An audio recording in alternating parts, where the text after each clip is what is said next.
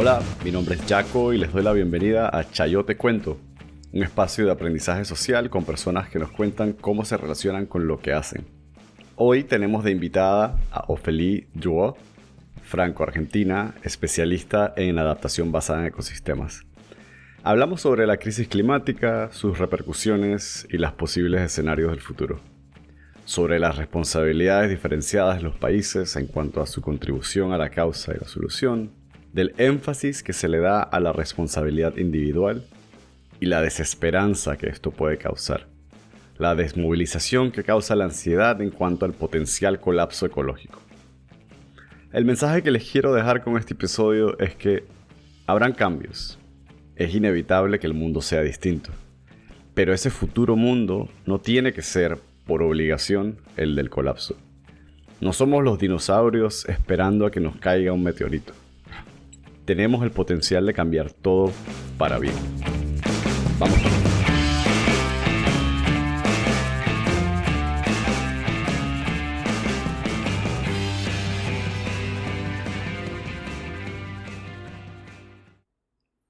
Hola Ofe, ¿cómo estás? Hola Jacob, ¿bien y vos? Muy bien. Bueno, eh, a todos los que nos escuchan, hoy es un día especial porque este es un tema que llevo conmigo realmente todos los días y en el que me he formado, eh, estamos hablando de la crisis climática, ¿no? Y cuando mencionamos esto, Ofe, eh, yo creo que muchas personas inmediatamente piensan en el cambio climático, ¿no? Que es el, el cambio significativo y a largo plazo de las condiciones climáticas, ¿no? como por ejemplo la temperatura y la precipitación.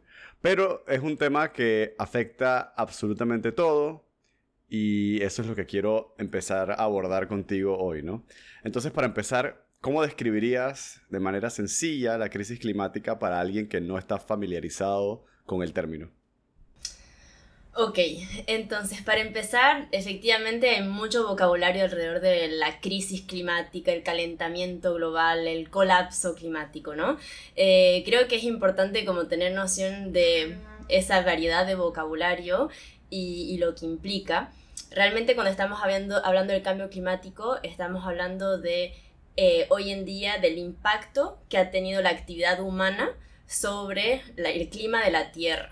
Eh, entonces realmente sabemos que han habido cambios climáticos en los millones de años que ha existido la Tierra, pero actualmente cuando estamos hablando de esta crisis, estamos hablando de una crisis generada por la actividad humana en los últimos 200 años, más o menos, que es desde la revolución industrial. Entonces sabemos que por nuestra actividad industrial estamos generando muchos gases a efecto invernadero eh, y, eso, y eso realmente tiene un impacto sobre eh, lo que se llama el efecto invernadero. Quizás puedo resumir eso muy brevemente. El efecto invernadero, lo más fácil de entenderlo es imaginándose un invernadero. Uno sabe que eh, cuando uno va en un invernadero la temperatura es mucho más elevada que cuando uno está afuera. Y eso es muy simple. Eh, uno puede imaginar la Tierra como un invernadero, es decir, que hay una capa de ozono que es como el techo, digamos, del invernadero, que hace que se mantienen los gases eh, dentro de esa pequeña capa alrededor de la Tierra.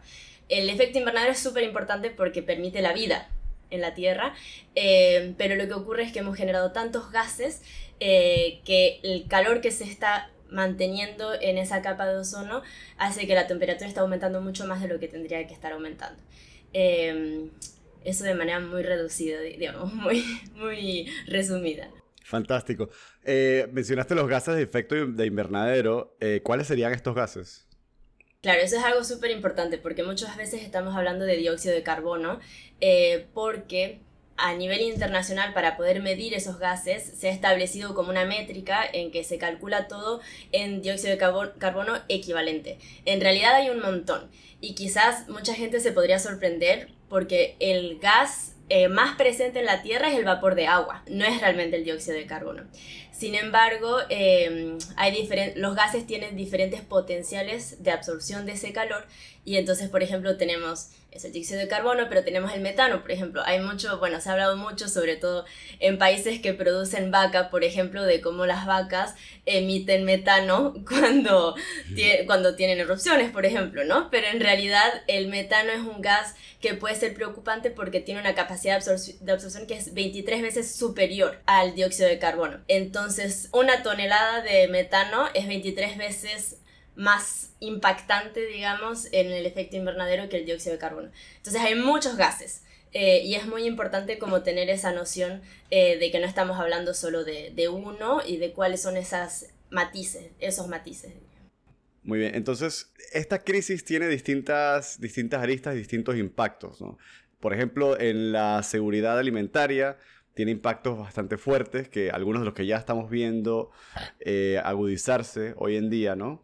Y es eh, el hecho de que impacta los recursos hídricos y como consecuencia impacta la producción agrícola, la producción de alimento, em, con el incremento de, eventos de sequía, ¿no? o con simple cambio de patrones de lluvia, entonces hay menor rendimiento de producción de, de alimento, o incluso en la salud pública, que podemos ver un incremento en enfermedades o por el, eh, la dificultad de acceso al, al agua potable también.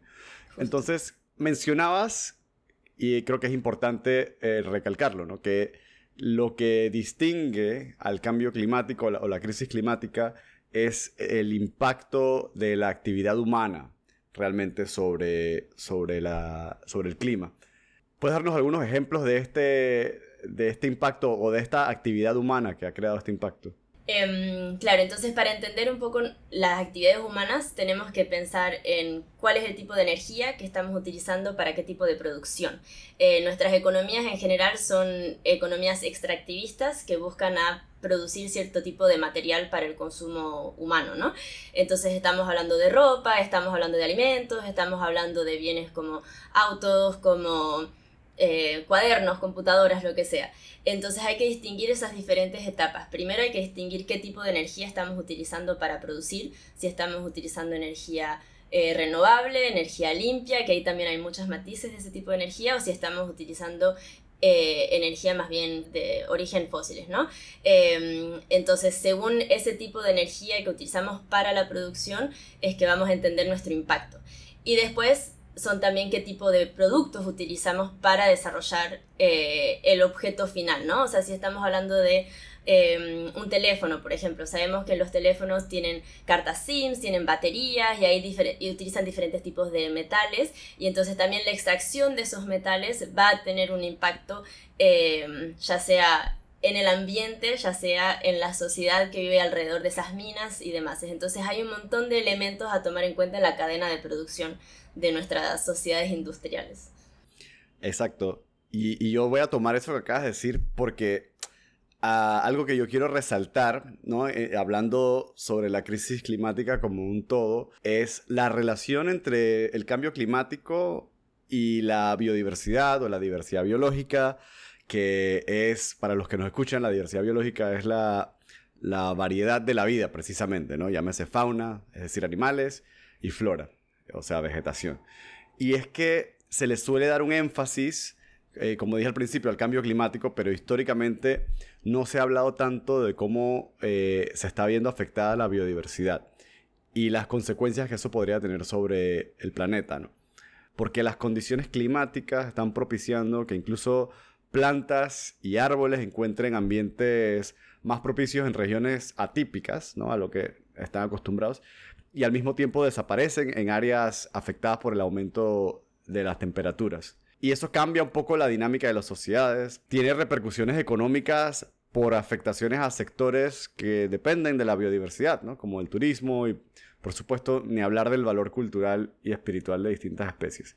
Y entonces yo traigo todo eso sobre la mesa porque parte del trabajo que tenemos, como mencionaste muy bien, es para poder hacerle frente a la crisis climática, raro, es poder dejar de depender de los combustibles fósiles, como mencionas, ¿no? Eh, es decir, petróleo, es decir, eh, carbón, el gas natural, etc. Dejar de depender de estos combustibles fósiles para la generación de energía, como decías, para el transporte, porque es la principal contribución a las emisiones de carbono en el mundo. Y es un tema que he mencionado anteriormente, pero en el camino a esa transición energética, se encuentran las energías renovables. Y estabas mencionando el tema de los distintos materiales y minerales que, se necesitan. Y entre estos se encuentra, por ejemplo, el, litio, pero están otros materiales que requieren de la actividad minera. Y si bien sabemos que la transición es necesaria, hacerla a una escala masiva en la cual seguimos por un camino de demanda energética en alza y simplemente reemplazamos la matriz actual por una matriz de energía renovable, puede tener consecuencias graves sobre la biodiversidad por la actividad minera que, tiene que llevarse a cabo en muchas áreas para, para obtener el material. Entonces, en ese contexto, ¿qué planteas tú que podría proponerse para lograr una transición energética sostenible y justa para las personas del planeta? Es un tema muy complejo. El tema de la minería realmente es un tema que creo que viene dividiendo a toda la comunidad que trabaja en temas climáticos desde tantos años, eh, porque efectivamente el modelo de transición que se está planteando con energías renovables exige la extracción de más recursos eh, en las minas. Entonces justo el litio es un, es un muy buen ejemplo, sobre todo en la región. Bueno, en Argentina eh, actualmente tenemos un problema muy muy grande con todas estas empresas que además muchas veces vienen con capital extranjero y que se implantan en los países en desarrollo como países de la región para poder extraer todos esos recursos y poder venderlos a los diferentes países que después desarrollan esas esas baterías o esas otras esos otros elementos componentes que forman parte em, de lo que serían las energías renovables. Y lo que ocurre es que esas extracciones de estos materiales ocurren además muchas veces en comunidades con muy, muy pocos ingresos, que están bastante aisladas y que por lo tanto tienen una voz muy limitada o por lo tanto o por lo menos no consiguen demostrar el impacto que esa extracción tiene en sus comunidades. Em, justo la semana pasada, El Hilo, que es otro podcast que creo que vos también escuchás de vez en cuando, sacó un episodio eh, sobre el litio en, Argentina y creo que justo el título, por lo menos el título principal era ¿Para qué estamos planteando una transición justa al futuro si hoy en día nuestras comunidades están quedando sin agua y estamos matando a todos los animales alrededor de estas minas? Y es justamente esa pregunta, porque estamos contaminando los ríos eh, al extraer todos estos recursos, estamos dejando toda una población sin, sin agua y por lo tanto sin acceso a, alimentos, los estamos sacando de sus tierras porque estas empresas nuevamente de capital extranjero vienen y se implantan ahí y sacan la comunidad de sus tierras originales. Entonces hay unos desafíos muy grandes que creo que bueno, justo Colombia, em, bajo el nuevo gobierno, está plantando, planteando esta idea de una transición de minería progresiva y necesaria para decir, bueno, nosotros en América Latina somos países en desarrollo que necesitamos igual tener un mínimo de capital de ingresos para poder desarrollar nuestra economía y proponer un buen estilo de vida a nuestra población, por lo tanto nos enmarcamos en una economía global y tenemos que extraer recursos como la minería, eh, sin embargo lo vamos a hacer lo mínimo posible de manera a generar un impacto menor. Ahora, ¿es eso posible? Es una pregunta, ¿no? Siempre habrá un impacto. Sí, y bueno, también se habla un poco del tema del, decrecimiento en los modelos de desarrollo de los países del norte global y de las economías y de la demanda energética de los países del norte global, eh, un ajuste a esa generación e incluso el tema de mejorar la eficiencia de, la generación de energía, que también podría ayudar un poquito. Pero tú tocaste un tema dentro de todo esto, ¿no? Que era eh, la extracción en comunidades con bajos ingresos y, el impacto que eso tiene eh, sobre las comunidades. Y para mí ese tema es, es crucial porque no solo por el tema de extracción y de las actividades que se requieren para enfrentar la crisis climática, pero es que la crisis climática en sí tiende a afectar a personas más vulnerables primero. Es decir, totalmente. Aquellas que viven en situación de pobreza o en áreas con alta vulnerabilidad climática, es decir, que eh, pueden tener, pueden ser más propensas a vivir eh, desastres climáticos, por ejemplo, pero incluso hablando de personas mayores, mujeres embarazadas y la lista sigue, ¿no? Pero definitivamente puede ser un motor para dejar en evidencia las desigualdades que tenemos en nuestra sociedad por la manera en la que afecta a distintos grupos, ¿no? Y sería bueno si nos puedes dar un, par de ejemplos de cómo la crisis climática puede amplificar estas desigualdades sociales. Totalmente. Bueno, esto es como una evolución muy buena en nuestra conversación, ¿verdad? Porque estuvimos hablando mucho de los temas de lo que se llama mitigación al cambio climático, o sea, cómo vamos a reducir nuestra, eh, o sea, nuestras emisiones de gases de efecto, invernadero, que es un paso muy importante, o sea, cómo nos aseguramos que al futuro no seguimos calentando tanto el planeta. Y ahora entramos en el tema que en verdad para la región es la prioridad, que es la adaptación. O sea, la región dentro de todo no emite tanto como los países del norte global o los países desarrollados, se pueden denominar de muchas maneras. Em, sin embargo, la región está muy impactada por los impactos del cambio climático y es un o sea, y justo lo que acabas de decir sobre las comunidades más vulnerables, más vulnerables son las más afectadas. Eh, Ahí, si me permitís, hago una pequeña paréntesis sobre justamente la, definición de la adaptación al cambio climático según el IPCC, eh, que es el panel intergubernamental de cambio climático, entonces es un panel de expertos que da justamente cada cierto tiempo eh, una revisión de la, de la realidad científica sobre el cambio climático y uno de los componentes de la adaptación, no, no les voy a aburrir con toda la definición, pero uno de los componentes, además de la exposición o de la sensibilidad a los impactos climáticos, uno es la, la, capacidad adaptativa. Y es ahí donde vemos realmente la diferencia que puede tener una persona, una comunidad, un grupo de personas, adaptarse a, a esos impactos. Y acá estamos hablando de diferentes elementos. Estamos hablando de acceso a servicios básicos. O sea, justamente estabas hablando de mujeres embarazadas. Perfecto. Entonces, esas, o sea, las mujeres embarazadas tienen o no tienen acceso a un hospital. Hay una ruta que las lleve de sus casas a los hospitales. Eso forma parte de la capacidad adaptativa. Al final del día se puede resumir en muchos casos por eh, los recursos económicos que tiene la población para responder a esos impactos.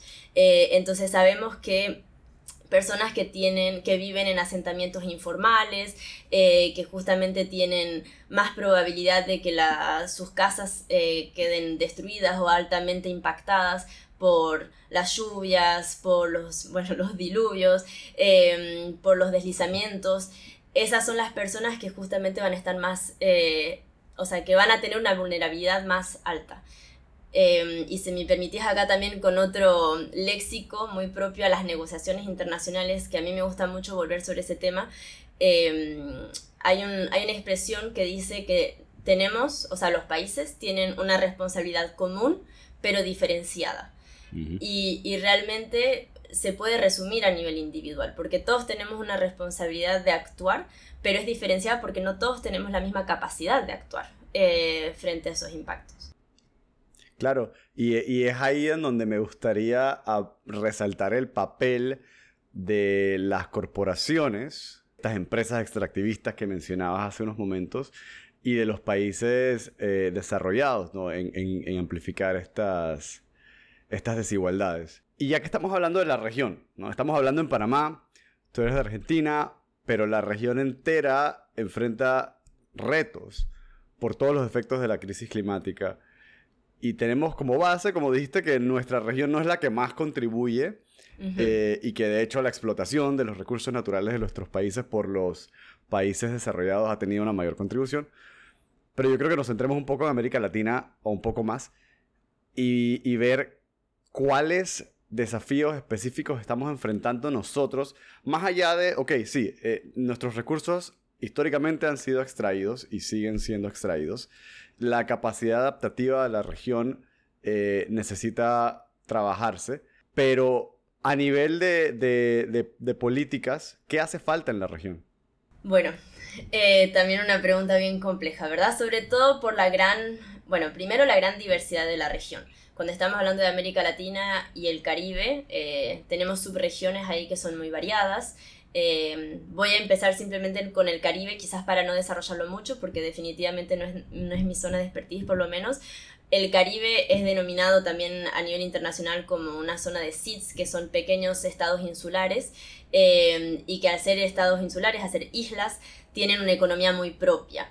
Mm, el resto de la región tenemos ecosistemas y tenemos gobiernos muy variados. O sea, tenemos países gigantes como lo es Brasil eh, y bueno, hasta un cierto punto Argentina, México, Colombia, Chile, con economías que dentro de todo tienen como un modelo bastante avanzado. Tenemos otras economías que apenas son emergentes, como efectivamente Honduras, El Salvador y hasta un cierto punto Panamá, que sigue encontrando un poco su modelo de desarrollo, ¿no?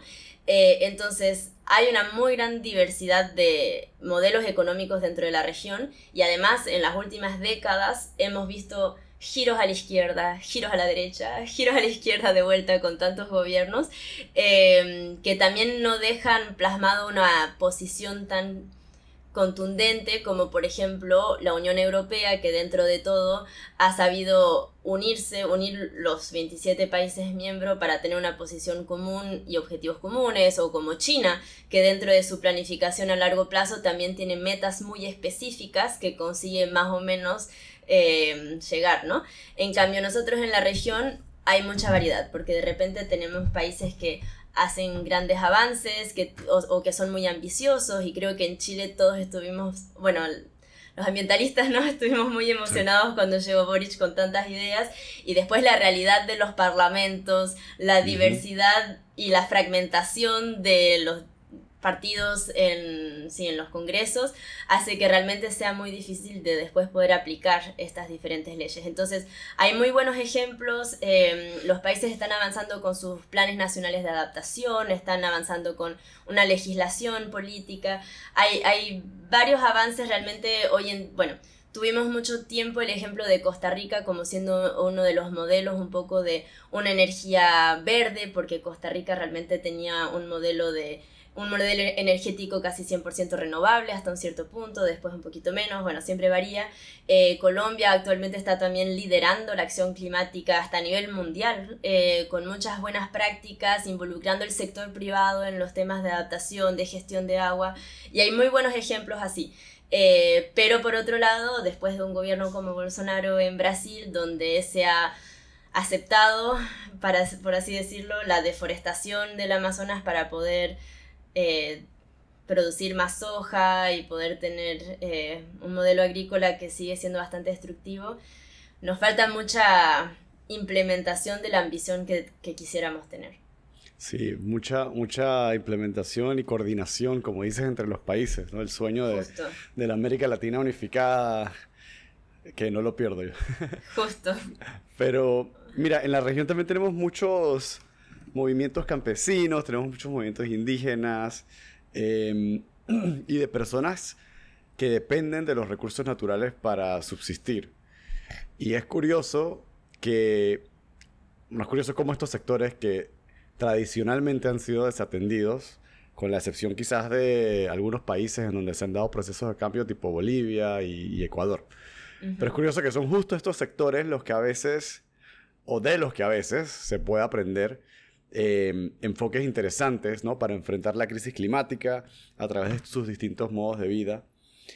Y yo no sé, o sea, hay, ciertos ejemplos de victorias ambientales a nivel legal y a nivel eh, constitucional en, países de América Latina, pero no sé si tú tendrás algunos ejemplos de iniciativas lideradas por movimientos como los que mencioné eh, que sean innovadoras o que hayan sido exitosas para enfrentar la crisis climática.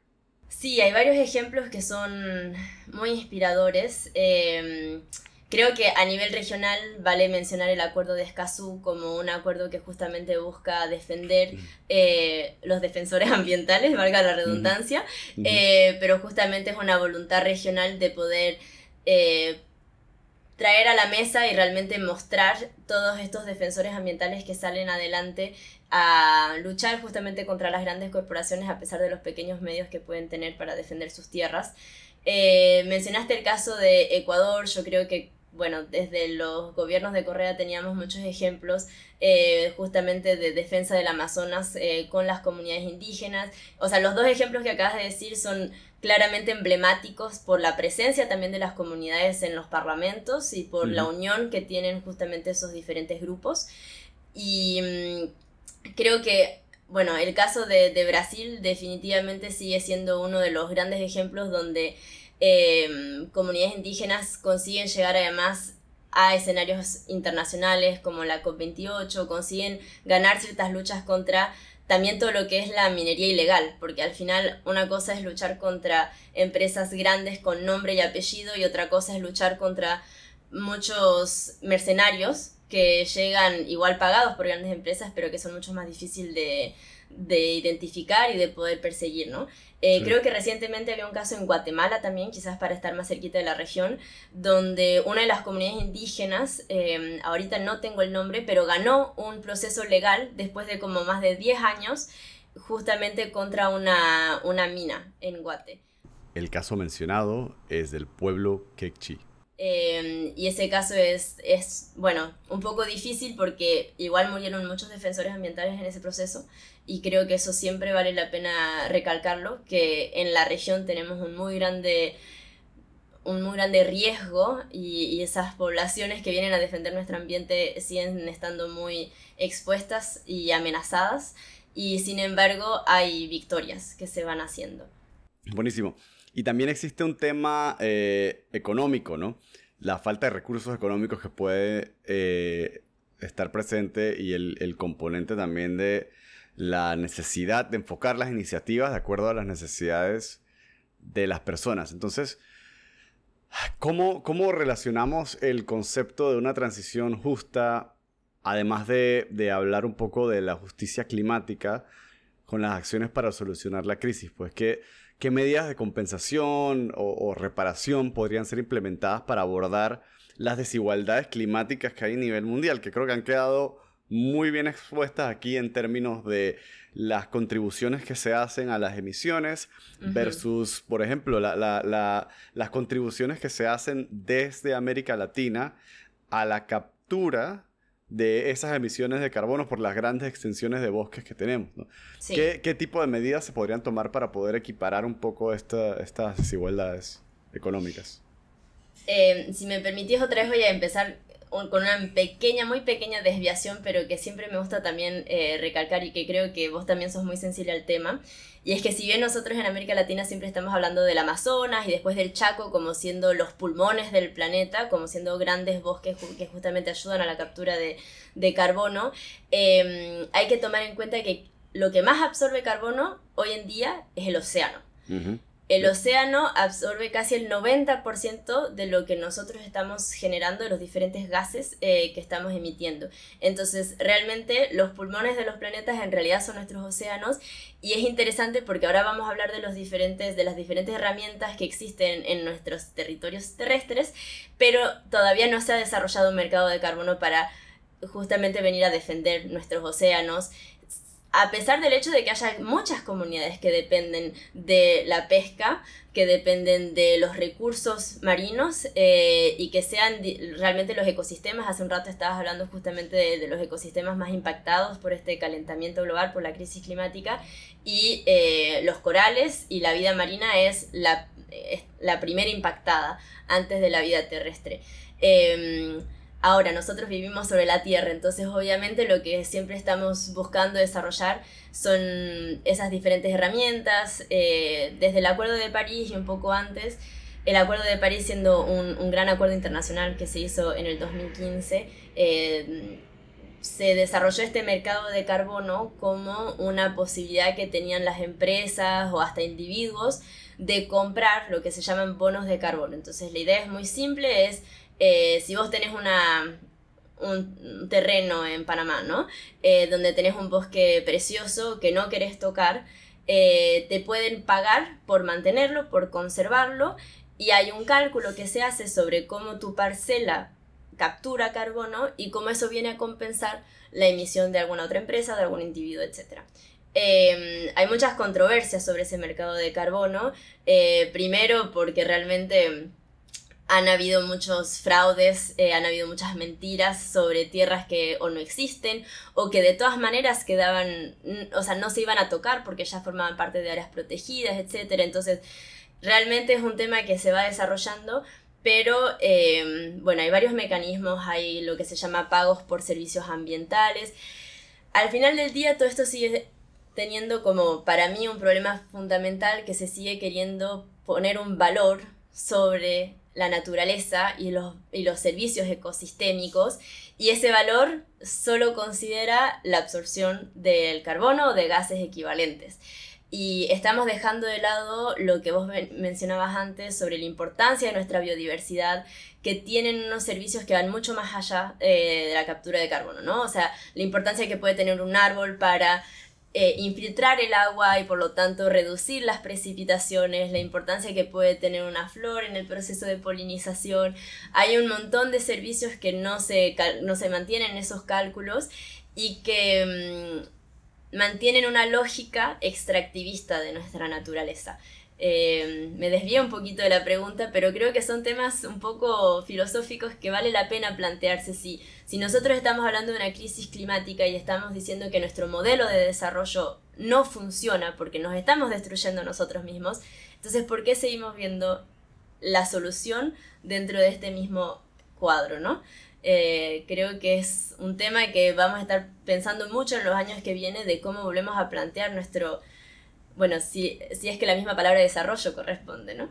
Eh, sí, sí, nuestro bienestar quizás.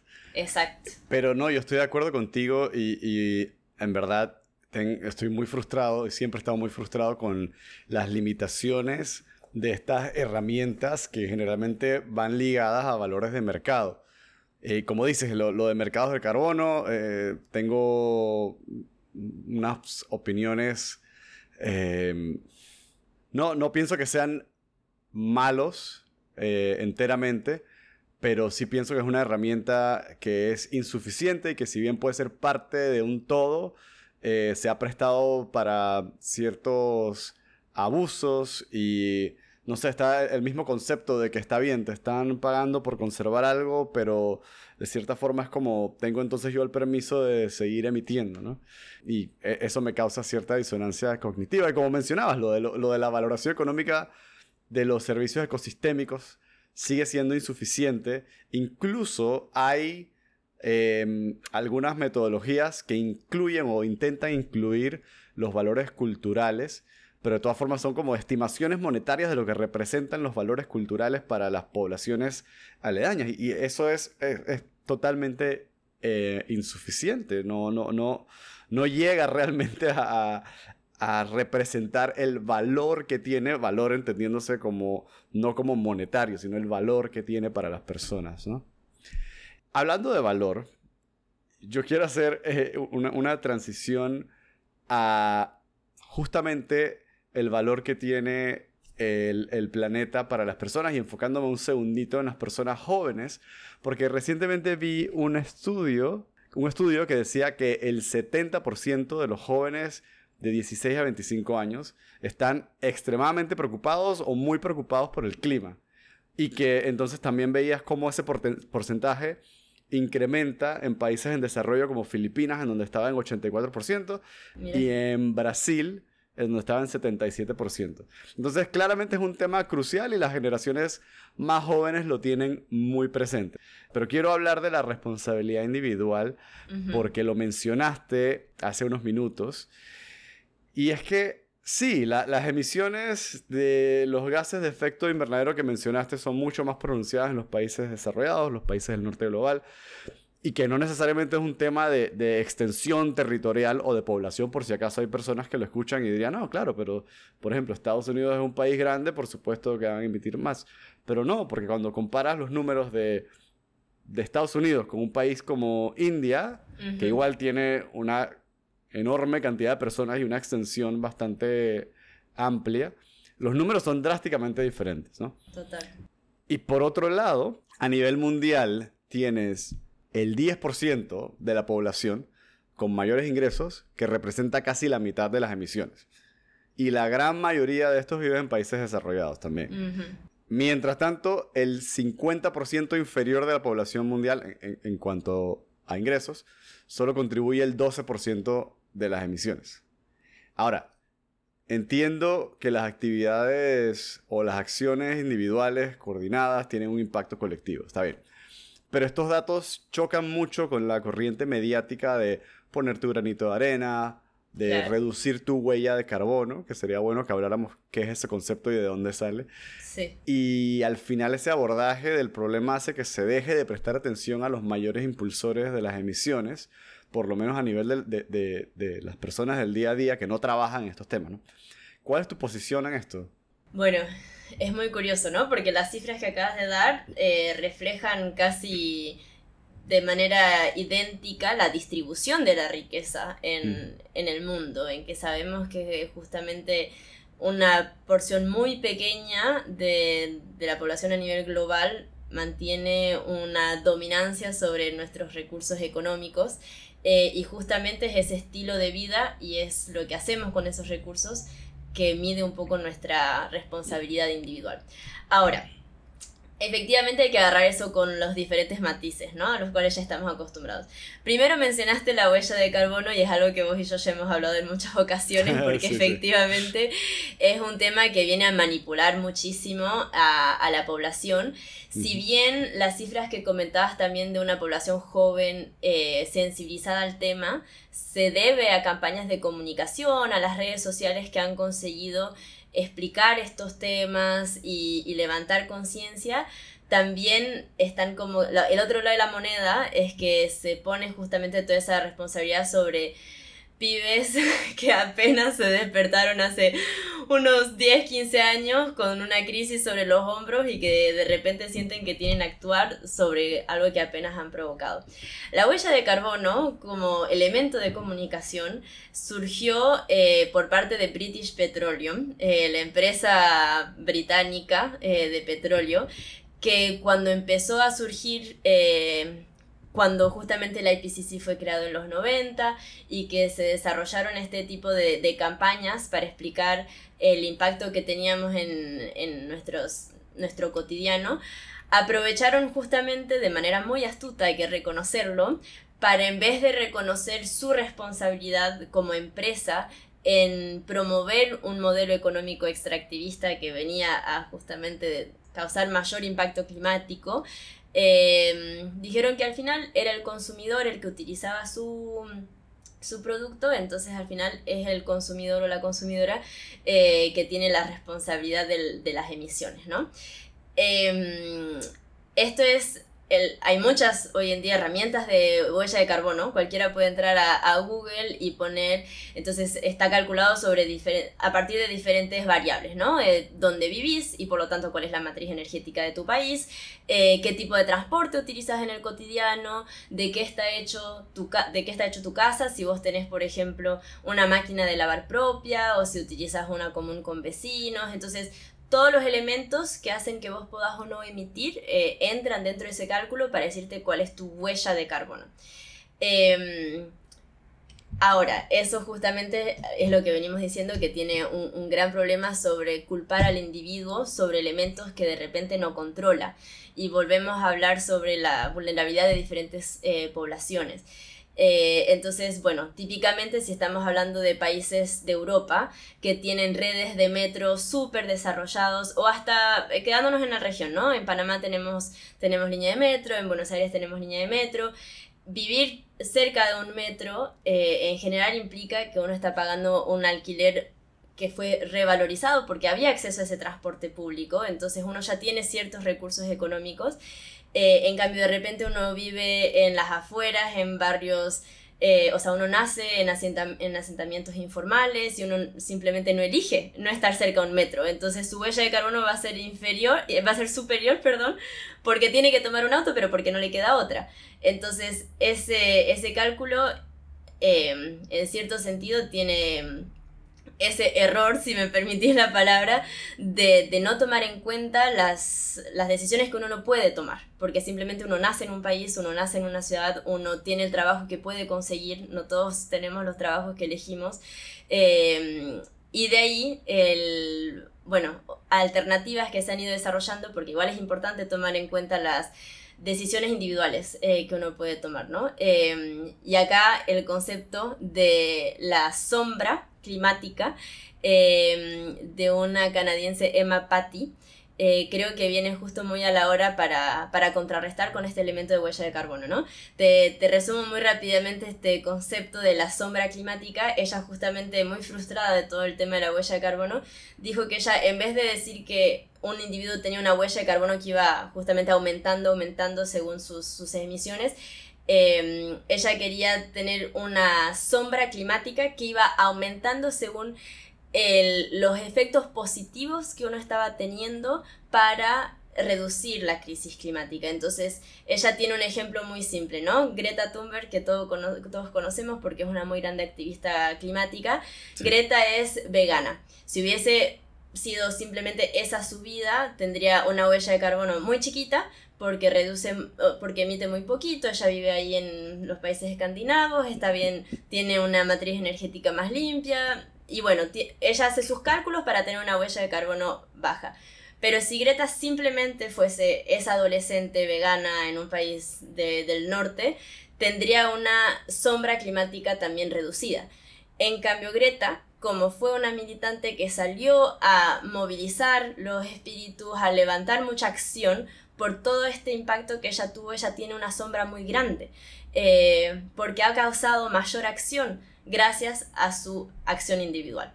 Em, entonces creo que esos son como elementos que vale la pena tener porque si no uno se queda ahí cuestionando todo, uy, que no puedo tomar el avión para ir a visitar a mis padres, que no puedo eh, comerme este pedazo de carne porque se me van... Hay un montón de ejemplos que en el cotidiano uno se siente culpable por cada cosita porque estamos viviendo una crisis climática cuando en verdad nuevamente es cuestión de darle la vuelta a la moneda y decirse, pero ¿para qué estoy haciendo yo en el cotidiano para que estemos en, que tengamos un futuro más sostenible, ¿no? Y, es algo importante creo de, de acordarse.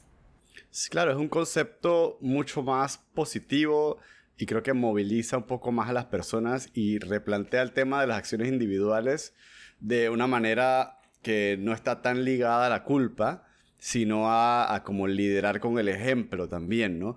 Exacto. Porque yo creo que tiene mucho valor eh, vivir tu vida de acuerdo a tus valores y morales. Que no siempre es fácil, que no siempre se puede ir en bici o caminando a todos lados, que obvio no es lo más cómodo reciclar y que estamos inundados de moda rápida que tiene repercusiones ambientales y sociales terribles y un sinfín de otras cosas. Pero hay algo poderoso en, como digo, vivir tu vida de acuerdo a tus valores y quizás inspirar a otras personas a hacer lo mismo sin que se vuelva un tema de señalamientos, ¿no? Entonces es un concepto que me gusta muchísimo. Te quiero hacer una, una, pregunta muy breve. ¿Qué tan optimista te sientes sobre, sobre las posibilidades que tenemos de afrontar esta crisis? Ya estamos prácticamente a un calentamiento de 1.5, que nuevamente sabemos que solo eh, a nivel global, eh, hay países que se están calentando mucho más que otros, sobre todo en los polos. Em, y considerando las acciones que están tomando los países, nos estamos proyectando a un futuro de 2.5 o 3 grados. Entonces, más que optimista, yo soy realista. sé que los impactos eh, van a ser muy fuertes, em, van a ser paulatinos y creo que eso es como lo difícil de esta crisis, que vamos viendo sequías, inundaciones, huracanes, y entonces como son pequeños eventos que se van sumando, no es como una guerra que viene a destruir todo un país, es un año tras otro, una temporada tras otra. Ahora, que nos vamos a adaptar, nos vamos a adaptar. Creo que a mí lo que más me cuesta es darnos cuenta que nuestro impacto es tan fuerte sobre ecosistemas y biodiversidad que son como los colaterales de nuestras acciones, eh, y definitivamente poblaciones humanas que no tienen los recursos para, para sobrevivir frente a estos impactos. Entonces, muy optimista, no. Realista como toca ser. Sí, sí. No, yo, yo lo menciono porque, por, eh, y creo que es un buen tema para, para ir cerrando y que las personas se queden con, con esta idea en la mente, pero eh, lo de la ecoansiedad, ¿no? La, ansiedad que le da a muchas personas este, este sentido eh, de fatalismo, este sentido apocalíptico que, que, suele venir con la información sobre la crisis climática. Porque yo creo que dentro de todo hay muchos enfoques fatalistas ahora mismo. Es decir, entre tantos reportes datos y demás, casi que suena al fin del mundo. Y, en verdad a mí me afecta incluso. Y hay días en los que yo, yo mismo siento que no hay esperanza, que ya no hay nada que hacer. Pero, ¿sabes qué? Dos cosas. Uno, siento que eso es casi por diseño en términos mediáticos.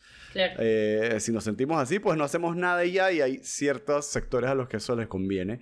Y dos, gracias a un libro que tengo aquí que me prestó una amiga, que se llama Contra el mito del colapso ecológico de Emilio Santiago. He estado pensando mucho en la necesidad de un cambio de modelo de desarrollo y en que sí se puede lograr, sí. Y es que todos estos enfoques colapsistas, apocalípticos, se aferran bastante a los datos de las ciencias duras como un futuro escrito en piedra, más que nada, ¿no? Pero se olvida un poco la, integración de las ciencias sociales, ¿no? El componente humano, la acción política. Eh, pero como tú dices, ¿no? Hay, hay, ciertos efectos que se van a ir viendo, sí, 100%. Pero estos enfoques colapsistas casi que nos dicen, bueno, estos, estos efectos se van a ir viendo y la civilización va básicamente a colapsar y no hay nada que hacer. Y hasta ahí mm. llegamos, pues. Y, es una idea, más que una idea, es una ideología realmente, súper desmovilizante que se vuelve casi una religión, eh, de que solo podemos ajustarnos a qué tan mal colapsa nuestra civilización. ¿no? Y, y, sí, y, entonces yo creo que hay que hay que hacer énfasis en que tenemos, como, y no digo nosotros como individuos, sino como sociedad, la capacidad de, ir más allá. Y un buen ejemplo que plantea en ese libro es que algunas proyecciones colapsistas apuntan a una electrificación casi total de los automóviles actuales, un poco lo que hablamos de la mm. transición energética, ¿no? Y claro, como el carro es, como dicen ellos, una mina con ruedas, se plantea en el libro que, ok, este escenario de mil millones de autos eléctricos no es una obligación. Se puede pensar en un futuro menos dependiente en los carros y de la misma forma mejor distribución de riquezas, etcétera, etcétera, ¿no? ¿Qué, ¿Qué, piensas tú sobre esta ansiedad que se le produce a las personas y cómo podemos contrarrestarla? Sí, la verdad es que mm, yo creo que como individuo tomar acción es definitivamente la mejor manera de responder a esa ansiedad. Eh, como vos decís, ¿no? La peor respuesta frente a tanta información negativa es simplemente decirse, ah, bueno, ya no hay nada que hacer. Eh, yo creo que definitivamente poder trabajar en estos temas, eh, poder militar, poder tomar acción en el cotidiano hace que uno vea el entusiasmo colectivo y lo que vos decías, como yo veo la generación un poco más joven y que yo sea tan vieja, pero como que la, energía que tienen, las ideas, la innovación, em, y o sea, puede sonar así como muy cliché, pero la verdad es que sí da esperanza. Eh, porque yo pienso que lo que ocurría es definitivamente las generaciones de nuestros padres que se quedaron muy sentados sobre su bienestar y sobre lo que consideren adquirir eh, y creo que poder retomar un poquito de acción, eh, darnos cuenta que, como decía, mm, bueno, cuando tuvo, hubo todo el movimiento en Panamá el, el, año, el año pasado, ¿no? Pero salir de las redes, eh, si bien las redes son muy importantes, pero tomar acción en el cotidiano, estar en contacto con otras personas y poder contribuir a, a simplemente un futuro mejor, aunque sea a corto plazo, creo que ayuda mucho. Ahora, solo quería terminar también sobre mm, todo el concepto de transición justa que acabas de mencionar también y que hemos mencionado un par de veces, em, que justamente es muy importante para pensar en nuestro futuro, ¿no? Sobre darnos cuenta que eh, el nuevo modelo que tenemos que repensar tiene que incluir a todo el mundo. Eh, tiene que incluir a las comunidades indígenas que ya hemos mencionado, a las mujeres, a las personas con discapacidades, o sea, es el, el lema de no dejar a nadie atrás. Pero de ahí la palabra transición también causa un poquito de, ruido, ¿no? Porque mm, justo yo estaba leyendo otro libro hace poquito que es de Federici, que se llama Calibán y la Bruja, y que vuelve un poco sobre el pasaje que hubo, y justamente hablo de pasaje y no de transición, entre el feudalismo y el capitalismo, porque sabemos que el capitalismo es el modelo extractivista en el cual nos encontramos ahora, y ella justamente habla de ese mito de que fue una transición natural del mm. feudalismo al capitalismo. Y ella explica que no, que eso es simplemente como hemos vuelto a, contar la narrativa, pero que realmente fue un shock muy fuerte, porque fue la llegada de los europeos a las Américas, o sea, hubieron un montón de variables que hizo que no se hizo para nada de manera pensada y fácil y natural el feudalismo al capitalismo. Y yo pienso que es lo que se nos viene ahora, que de repente la palabra transición implica que las cosas se van a hacer de manera paulatina y naturales y que lo vamos a conseguir, pero que en realidad vamos a estar enfrentadas a pensar una nueva realidad de futuro con un modelo muy diferente. Y creo que eso igual es interesante, como decirnos, ok, ¿qué tenemos que reinventar? ¿Cómo, cómo salimos de este, de este cuadro que nos han pintado desde tantos años? ¿Y, qué queremos? ¿No? O sea, hay una pintura ahí, eh, tenés todos los colores, inventa un arte diferente. Eh, y está bueno también pensar eso, ¿no? Sí, totalmente de acuerdo. y yo creo que a mí en lo personal, ese, ese canvas con las pinturas y imaginarse lo que se puede pintar, a mí sí me llena un poco de, optimismo y, de, esperanza. Hmm, sí. Bueno, Ofe, para finalizar, como siempre, te voy a preguntar, ¿qué piensas del chayote? bueno. Vos sabrás que yo vengo de países donde el chayote no existe. Eh, entonces lo he descubierto hace unos pocos años. Y, y mira que mm, mi respuesta va a ser muy simple. Todavía estoy buscando la receta que me termine de convencer. Yo pienso que es un vegetal que puede ser interesante, pero que todavía al no tener un sabor tan definido no me termina de convencer. Pero es un vegetal como muchos otros y se puede comer sin ninguna dificultad. o sea, te declaras neutra ante el chayote, abierta a sus posibilidades. Claro, vos, vos proponeme algunas recetas y, ya sería un poquito más optimista. Bueno, Fe, mil gracias en verdad por esta conversación tan buena. A vos, Jaco. Súper bueno, charlar de estos temas. Hasta luego. Chaucito. Gracias por escuchar. Nos pueden seguir en Instagram en arroba Hasta la próxima.